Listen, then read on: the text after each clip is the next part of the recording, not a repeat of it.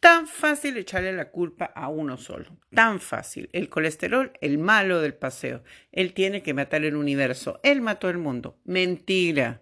El colesterol no es responsable del riesgo cardiovascular. El responsable es la inflamación.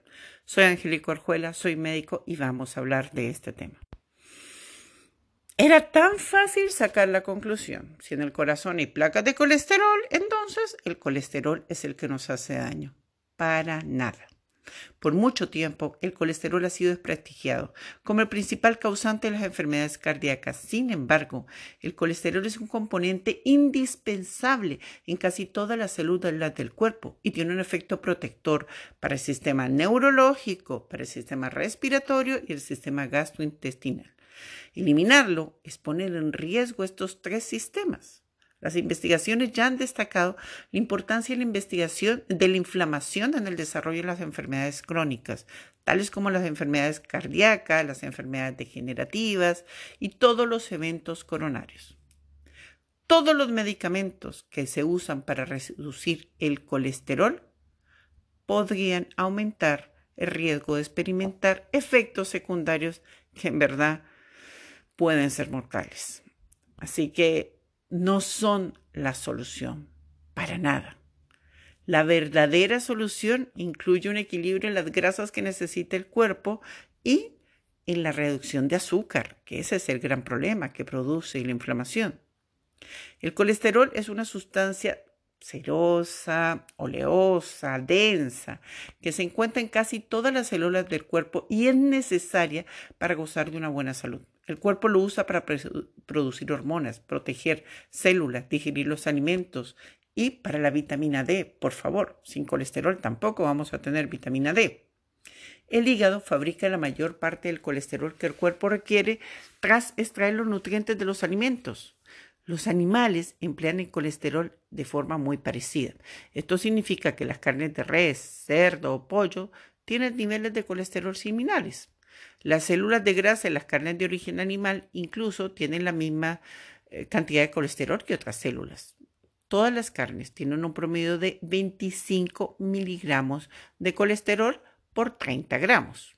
El colesterol de los alimentos se absorbe a niveles diferentes, entre el 20 y 60% dependiendo de cada persona, es decir, dependiendo de la carga genética. Así que el colesterol no es el tema. El tema es limitar el consumo de azúcar a un máximo del 10% del total de la alimentación. Eso significa a lo sumo dos cucharadas al día. Y eso es todo. Mientras más lo bajemos, muchísimo mejor. Y tomamos en cuenta que no solamente estamos hablando de azúcar, también estamos hablando de almidones, estamos hablando de harinas, tanto así, mandioca, chuño, almidones que hemos introducido por estos alimentos sin gluten nos van a aportar mucha más azúcar que estas dos cucharadas. Así que tengamos en cuenta que la mayoría de los estudios que apoyan que el colesterol causa infarto están promocionados por la industria farmacéutica que vende mm. estos medicamentos. Así que hay una relación costo-beneficio muy, pero muy, muy, muy asociada. En investigaciones se reclutaron a 10.000 personas que tenían un ataque cardíaco y eh, y previamente habían tenido niveles elevados de un examen en sangre que se llama proteína C reactiva, que habla de inflamación. se dividieron en cuatro grupos los participantes de este estudio. Y dentro de cuatro grupos se hicieron cambios radicales en la alimentación. El cambio más importante fue la reducción del azúcar. Y adivinen qué, se notó disminución de esta sustancia PCR en sangre que habla de la inflamación intestinal.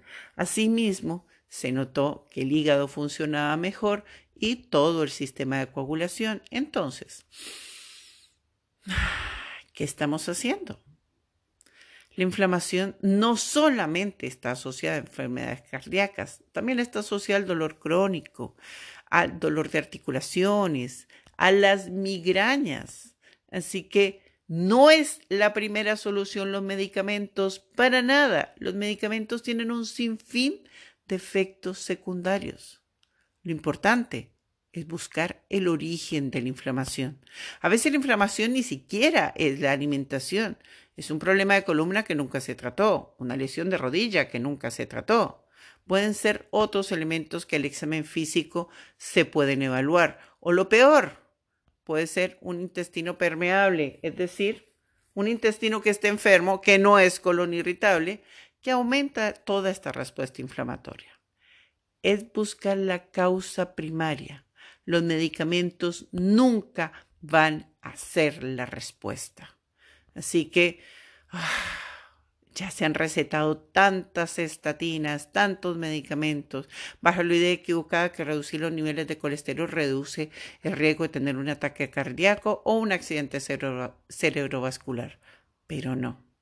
Estamos ya en otros tiempos y ya sabemos que estos medicamentos contribuyen al daño hepático. Wow. También reducen la absorción de la vitamina K2, que estimula la insuficiencia cardíaca y estimula el daño de las, eh, de las arterias. Así que no está funcionando. Así que, por favor, el colesterol no es el enemigo en la inflamación. Exámenes tan importantes como la proteína C reactiva o el fibrinógeno deberían estar en la rutina de todos los pacientes. Ya el colesterol no es el más importante. Recordemos que el colesterol solo sirvió para vender medicamentos, nada más, y para atemorizar, porque solo la doctrina del miedo es la que hace que la gente compre medicamentos. Y si los atemorizamos con un colesterol alto, Ay, lo estamos logrando todo. Entonces, exámenes importantes. Nivel de insulina en ayunas. Proteína se reactiva. Fibrinógeno. Azúcar en sangre. El nivel de hierro también es muy importante. Y evaluar el magnesio en sangre. Wow. También.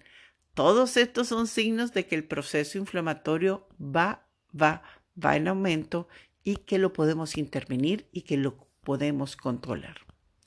Así que busquemos alimentos que nos ofrezcan buenos aportes de grasas omega 3. No le echemos toda la culpa al colesterol, reduzcamos el azúcar y los endulzantes que también hacen parte del problema, generan inflamación. Cuidemos la salud intestinal, los alimentos fermentados Excelente herramienta. Revisemos los niveles de magnesio en sangre, buscando suplementos con bajo aporte de magnesio para no generar intoxicaciones o de frentón haciendo el examen en sangre. Así que hay muchas cosas que hacer y no nos quedemos pegados con solamente el colesterol. Soy Angélica Orjuela, soy médico. Hace años que no indico medicamentos para el colesterol porque la ciencia ya dijo que ese no es el problema.